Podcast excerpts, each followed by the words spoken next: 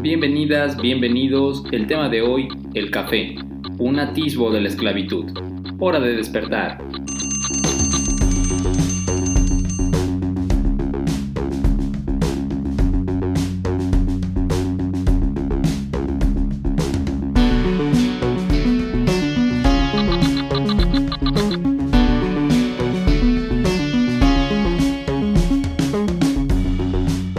Un saludo a todo el auditorio. El día de hoy hablaremos sobre la cadena de producción que permite que tengamos una taza de café en el desayuno. Miren, el tema original que teníamos planeado era la desigualdad salarial en compañías transnacionales y comenzamos a investigar. Cuando llegó el turno de Starbucks encontramos algunos datos bastante impactantes, pero conforme avanzaba la investigación, notamos que Starbucks no era el único problema en el mundo de cultivo del café. De hecho, nos dimos cuenta que era un problema tan grande que los principales caficultores del mercado ya habían realizado denuncias por explotación. Así que, empecemos hablando de cómo se solía cultivar café en épocas coloniales. Es importante para lo que queremos decir. El café es originario de África, pero en la actualidad los productores principales son Brasil, Vietnam y luego Colombia. El cultivo de café en las Américas dependía del comercio de esclavos, porque eran los que se encargaban de cultivarlo, así que era necesario importar mano de obra de África hacia plantaciones en las Américas y el Caribe, lo cual liga por completo las raíces del mercado cafetero con el colonialismo y el racismo. Mark Pendergrast, en su libro Uncommon Grounds, habla sobre el éxito del café desde el siglo XVIII, donde para hacer frente a la alta demanda en Europa y sus colonias, se intensificó el tráfico de esclavos para trabajar los cultivos. Solo para que se den una idea de las brutales horas de trabajo a la que se sometían a los esclavizados, en 1788 Haití, ocupada por Francia, estaba produciendo la mitad de la demanda necesaria para todo el mundo del consumo de café, como consecuencia directa del trabajo esclavo. La ambición de los gobernantes coloniales era grande y no guardaban respeto por el trabajador. Aquí van algunos ejemplos de esto. Los esclavos recibían una alimentación escasa, trabajaban demasiado y vivían en chozas sin siquiera una ventana. En Indonesia, los terratenientes neerlandeses obligaban a los nativos a cosechar el café por pagas tan miserables que aldeas enteras murieron de hambre. En Brasil, el café era el principal producto de exportación en 1830. Abarcaban el 30% del mercado mundial, pero eso representaba un alto costo de vidas humanas, esclavos africanos y nativos que para los propietarios eran reemplazables y eliminables, tanto así que un Common Grounds calcula que la vida promedio de un esclavo desde el comienzo de su esclavitud era de 7 años. Y cuando Brasil prohibió la esclavitud, ya se habían traído 4 millones de esclavos africanos. Y miren, el problema es que, si bien ya no se usa mano de obra esclava, las estructuras que se establecieron antes no se derribaron, no evolucionaron y por lo tanto son las bases de la industria actual. En otras palabras, la cadena de producción de café no ha cambiado demasiado desde los tiempos coloniales. Las transnacionales siguen siendo las que pagan a los caficultores y estos siguen recibiendo pagas miserables por sus cosechas enteras. Escuchen lo que dice ICO, la Organización Internacional del Café. Reconoce, y lo cito, los niveles actuales de precios del mercado no permiten a los caficultores, en la mayoría de los países, cubrir sus costos de producción, comprometiendo su sostenibilidad económica. ¡Wow! Ustedes saben, si ellos no pueden cubrir sus costos de producción, tal vez pierden dinero cuando trabajan. Si el trabajo les genera deuda, su trabajo no da ganancia. Y un trabajador que después de entregar su producción no ha recibido dinero, es, eh, bueno, o está siendo robado o es un esclavo. Y no es la única insinuación de posible esclavitud en esta cadena. De hecho, hay algunas muy directas. En el 2016, Nestlé reconoció que existe el riesgo de que el café que adquiere en Brasil, recuerden, el país cafetero más grande del mundo, se produzca con mano de obra esclava.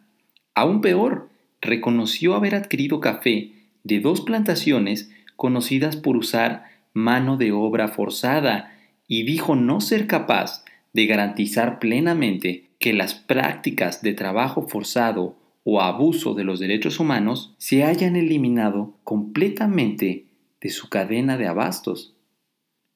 Y Nicaragua podría tener el mismo problema. Chris Bacon, autor de un estudio titulado confrontando la crisis del café, sostiene que muchos recolectores de café trabajan de hecho como esclavos bajo un régimen de servidumbre por deuda, en donde básicamente están obligados a trabajar para salvar alguna deuda. Los trabajadores de estas plantaciones están imposibilitados de hacer compras afuera de la hacienda debido a sus jornadas largas, a la falta de transporte o a las limitaciones para abandonar la plantación. Es por esto que el único lugar donde pueden adquirir productos esenciales es a menudo en un comisariato que está en manos de los mismos dueños de la hacienda. Al percibir un ingreso inferior al salario mínimo y tener que pagar precios abultados en la tienda de la hacienda, los trabajadores terminan prácticamente sin ganancia en los bolsillos. Lo peor es que pueden quedar endeudados con la hacienda y de esta manera se perpetúa el ciclo de trabajar para cancelar deudas. Hay familias enteras que trabajan y viven durante generaciones como parte de la fuerza laboral permanente de esa plantación. Por cierto, las deudas más grandes suelen ser por emergencias médicas porque desde luego no tienen servicio social. Eso no es insinuación de esclavitud, eso es esclavitud. Ellos no están insinuando nada, ellos no están ocultando nada. Ellos tienen tiendas de rayas propias de dictadores y colonizadores. Tiendas de rayas en el siglo XXI. Y es escalofriante pensar que tal vez hemos tomado café proveniente de alguna de estas plantaciones. Y aunque comparado con lo anterior, es fácil pensar que la situación de los caficultores libres o dueños de sus propias tierras es mejor, recuerden que aunque se haya abolido la mano de obra esclava, la estructura sigue siendo la misma, y es que en tiempos coloniales no les interesaba que las comunidades murieran de hambre. Bueno, los actuales precios del mercado, como lo dice ICO, comprometen la existencia de estos caficultores que ya no pueden sostener la cosecha de sus tierras. Tal es el caso de Antonio Martínez en Honduras, entrevistado por el periódico El País, que con 73 años y después de toda una vida siendo un caficultor, ahora sobrevive, y lo cito, de la compra de dos vaquitas.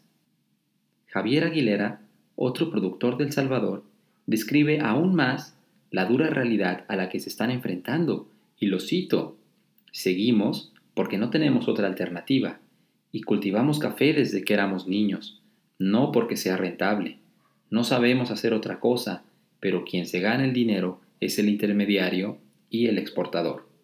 Hay dos problemas con ese comentario, trabajo infantil y ganancias en otros lados de la cadena. El primero, sí, ellos trabajan en las fincas desde niños, y es que el trabajo infantil es una práctica generalizada en el cultivo del café.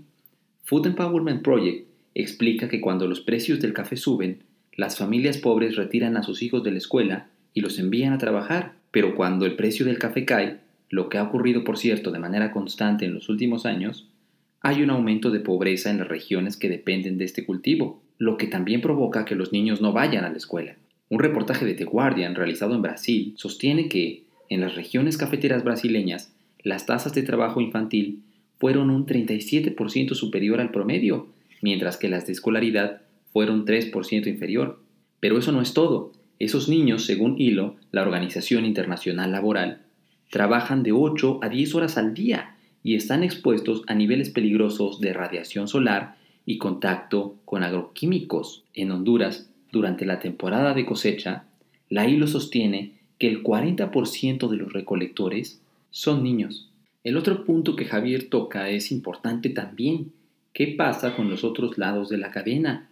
Después de escuchar todo esto, no queda duda que la cadena de producción cafetalera nunca evolucionó. ¿Qué hay detrás de las personas que compran la cosecha y se encargan de que tengamos café en el desayuno? Bueno, siguen actuando como colonizadores. Sepan que productores de Colombia y Brasil se unieron en el 2018 para suplicar que se hiciera algo con los bajos precios que se pagan por la cosecha.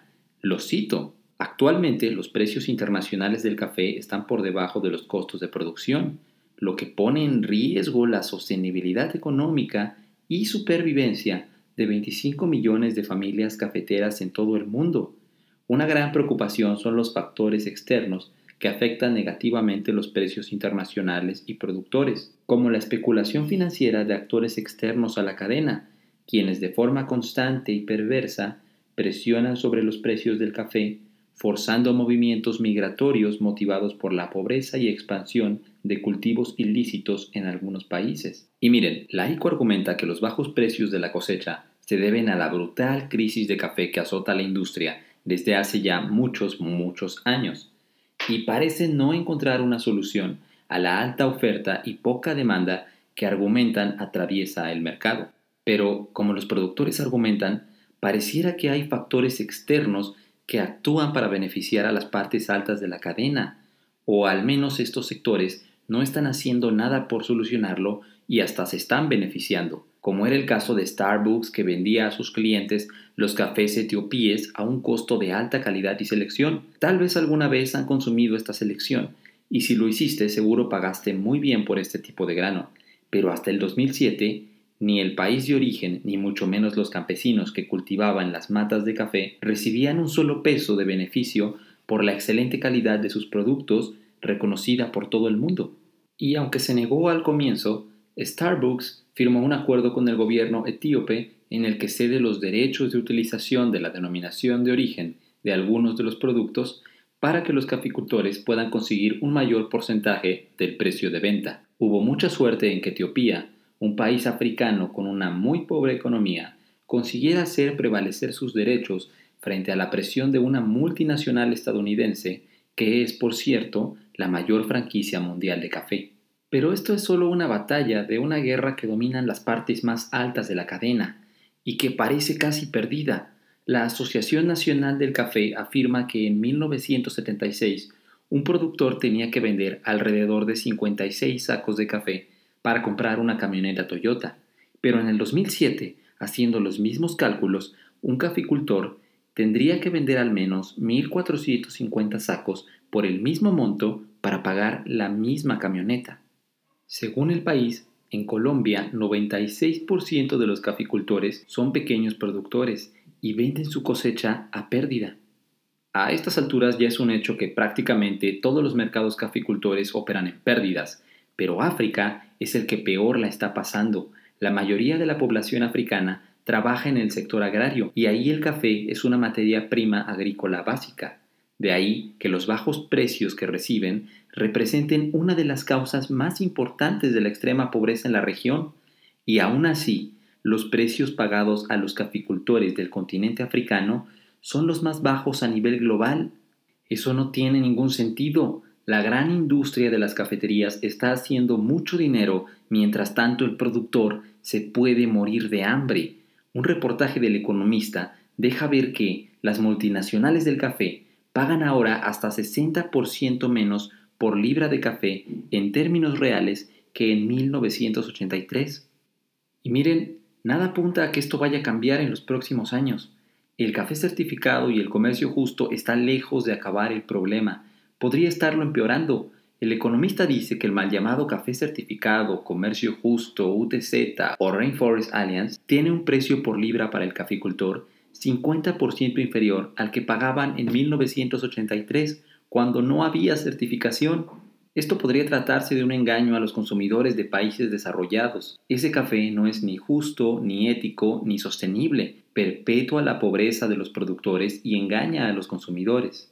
Hay trabajadores en plantaciones certificadas Fairtrade en Etiopía, Uganda, Kenia, Costa de Marfil y en muchos otros países cuyos salarios son de un dólar por día. La desnutrición infantil en algunas plantaciones de café certificadas ha llegado a niveles de entre 70 y 90%. Esto hace pensar en una posible complicidad entre la Organización Internacional del Café, certificadoras y transnacionales. En Brasil, en el 2019, se encontró trabajo esclavo en las plantaciones donde Starbucks compra café, y no solo las plantaciones, sino aquellas que han sido certificadas según los estándares Café Practice de Starbucks, que según dice tiene por objetivo café ético al 99%.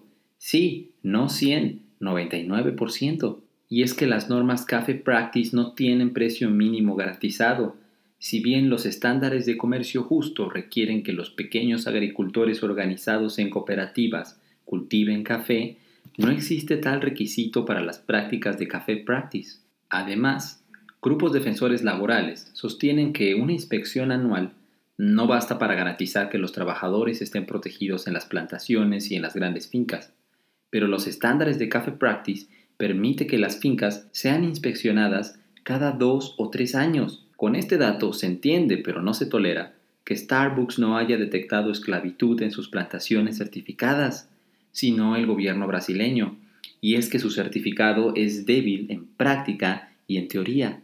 Yo sé, parece una guerra perdida, y es que se está perdiendo, si no es que perdimos hace mucho. No hay muchos lugares en donde los caficultores se puedan refugiar. Sus organizaciones les fallaron, y también sus compañeros en los otros eslabones de la cadena de producción, que no actúan como socios, sino como colonizadores. Así que no hay muchas cosas que puedan hacer.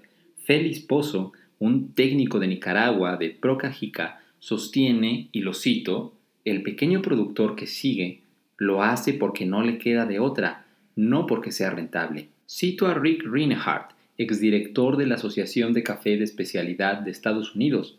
El productor es la parte más débil de la cadena de valor. La producción de café tiene sus raíces en un sistema colonial que aprovechó tierra y la mano de obra de bajo coste para generar materia prima que después se procesa en el punto de consumo. Y tal vez no quiere decirlo directamente, pero ese punto de consumo, en otras palabras, son cafeterías. La investigación del país sugiere que para que las fincas de familias latinoamericanas sean rentables, con los ingresos derivados de la venta del grano, el precio tendría que multiplicarse por 7 u 8. Miren, la crisis del café no afecta a toda la cadena de producción. Cuesta trabajo creer que los bajos precios del grano se deben a una baja demanda, en especial si al mismo tiempo, en medio de la crisis y la baja demanda, Starbucks crece al ritmo de dos cafeterías por día y pasa de registrar ganancias por 4.240 millones de dólares en el primer trimestre del 2014 a registrar 6.600 millones de dólares en el primer trimestre del 2019. Nadie ve una baja demanda cafetera más que las transnacionales a la hora de comprar a los caficultores. Nosotros no hemos pagado menos por el café que consumimos y las cafeterías no se han visto obligadas a bajar los precios de sus menús, vamos, ni siquiera a anclarlos. Si solo una parte de la cadena sufre el problema, entonces tal vez no es una crisis, o solo son unos malditos explotadores. Los caficultores no pueden hacer nada porque no tienen a quién más vender, a menos que nosotros mismos nos saltemos intermediarios y vayamos por nuestro café con los productores. Y es que está bien ir a la cafetería a charlar con amigos o a pasar un buen rato. Y está bien amar los frappuccinos de Starbucks. Está bien. Es fácil amarlos, sobre todo si se ocultan los detalles de la cadena de producción. Y de vez en cuando, también está bien comprar el café que tomaremos en casa directamente con los caficultores. Y escuchen, este no es un podcast pagado, no hacemos dinero con nuestros podcasts, pero creemos que es importante apoyar aunque sea contribuyendo con nuestra pequeña audiencia. Y por eso les recomendamos ampliamente Café El Apapacho, que es cultivado en la Sierra Norte de Puebla y que es vendido por los mismos caficultores. Pueden encontrarlos en Facebook como El Apapacho. Hacen envíos a todo México y es excelente. Los podcasts se graban en Puebla, así que consumimos café poblano, pero ustedes siempre pueden buscar a los caficultores de su región y asegurarse de tener en casa una taza de café 100% ética, no 99, 100%. Y es que tomar un buen café también es revolucionario. Dejaremos el link de la página del Apapacho en nuestras redes sociales. Recuerden que es el científico político SP en Facebook y arroba científico-sp en Twitter. Les agradecemos mucho su apoyo. Suscríbanse a este y a los otros podcasts que se pueden encontrar buscando Científico Político en Spotify. Los hay prácticamente toda la semana y también sigan nuestras redes sociales. Gracias por escucharme, los encuentro el siguiente jueves. Terminó pero regresará. Hora de despertar. Chao.